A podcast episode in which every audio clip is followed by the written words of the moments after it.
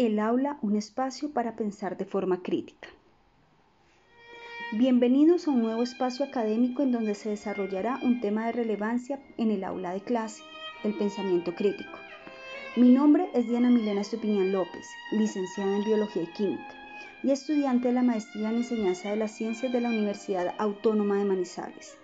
En este segundo podcast expondré el modelo que implemento en el aula de clase, la interacción de la didáctica y el pensamiento crítico. Luego, doy respuesta a los interrogantes planteados en la primera narrativa.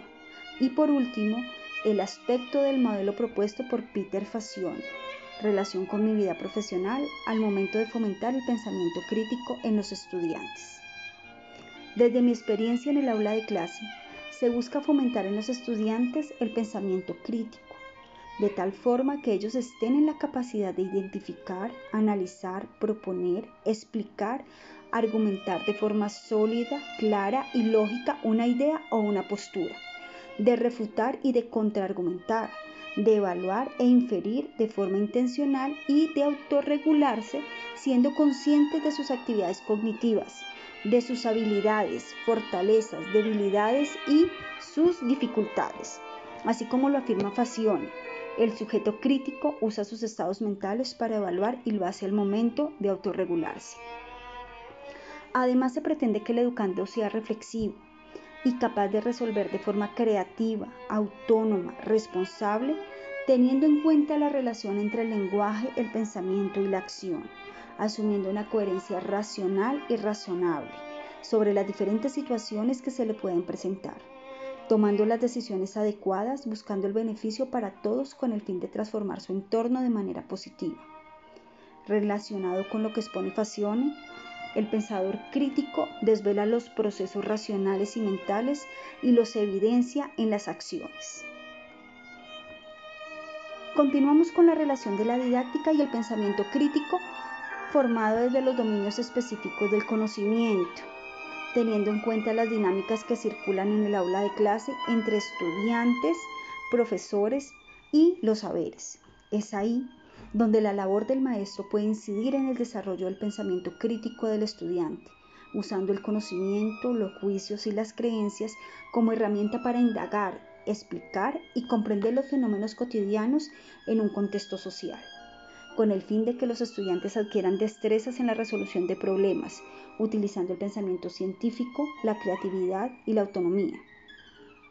En palabras de Tamayo, la pedagogía y la didáctica tiene como eje central la consolidación de las relaciones sociales a través del pensamiento crítico. En la anterior narrativa, planteé las siguientes preguntas. ¿Creo escenarios para que los estudiantes desarrollen el pensamiento crítico? ¿Realmente mi labor incentiva al estudiante a pensar de forma crítica? En mi aula de clase el pensamiento crítico se fomenta desde los primeros años de edad. Se inicia con la exploración y el reconocimiento de fenómenos cotidianos y reconocimiento los, reconociendo los modelos mentales y las habilidades cognitivas que posee el estudiante. Desde ese punto de vista, lo relaciono con mi vida laboral como docente, enmarcando la importancia del proceso de aprendizaje que le facilite al estudiante el desarrollo de habilidades metacognitivas y el proceso de enseñanza de las ciencias que le brinde al educando la formación de actitudes y el acercamiento del conocimiento científico.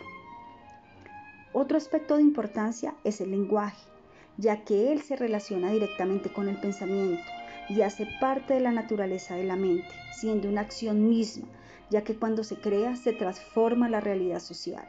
Tal como lo expone Rodríguez 2016, no hay pensamiento sin lenguaje. Los juicios, la racionalidad, el intelecto están está dado en términos del lenguaje. Y el pensador crítico posee las herramientas necesarias para saber el tipo de conocimiento que se debe utilizar en cada situación.